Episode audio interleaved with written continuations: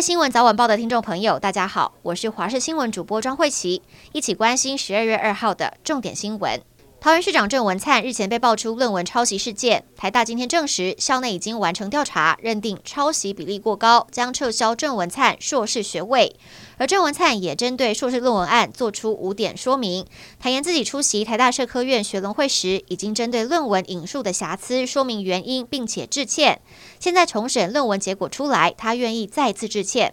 郑文灿也表示，他基于热爱、尊重母校台大，虽然有所遗憾，但愿意坦然面对现在以严谨学术规范的审定结果。台北市第三选区立委补选将在明年一月八号投票，民进党征召壮阔台湾理事长吴怡农参战，国民党今天正式宣布征召台北市议员王宏威。国民党主席朱立伦、台北市长当选人蒋万安上午陪同王宏威前往台北市选委会登记参选。不过，因为王宏威才在十一月二十六号当选连任市议员，十二月二十五号就职日都还没到，就宣布选立委。对于王宏威会被说是史上最快落跑的议员，朱一伦说不需要纠结，如果要道歉是党来道歉，不是王宏威个人的问题。台铁局今天凌晨起开放二零二三年元旦连续假期，从二零二二年十二月三十号到二零二三年一月三号的全线网路 App、电话语音及超商订票。截至今天上午九点钟，共计完成十一万多笔，共十八万多张订票。其中台北往花莲、台东双向及高雄往台北方向部分时段座位已经售完。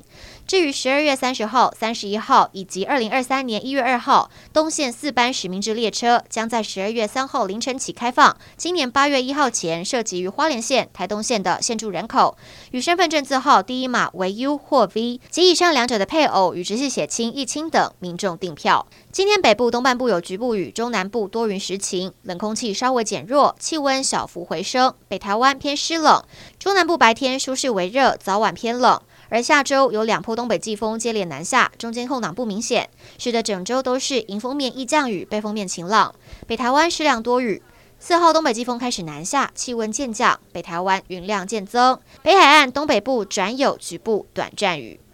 乌克兰、俄罗斯今天再度交换战俘。乌克兰总统泽伦斯基今天表示，从莫斯科出兵入侵以来，已有超过一千三百一十九名战俘回到乌克兰。泽伦斯基并表示，会持续努力，直到乌方所有人回来为止。俄方十一月曾在与红十字会的会议中宣称，关押了约六千名乌克兰战俘。泽伦斯基的幕僚长表示，今天有五十名乌克兰人回到家园，而俄罗斯国防部则表示，已经接到五十名战俘。路透社报道，日本、英国和意大利最快将在下周宣布一项开创性协议，打算联合研发新型先进战斗机。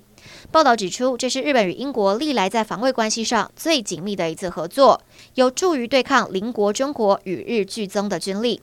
路透引述消息人士宣布，研发战斗机之后，日本将在十二月中旬公布新的国家安全保障战略和军购计划。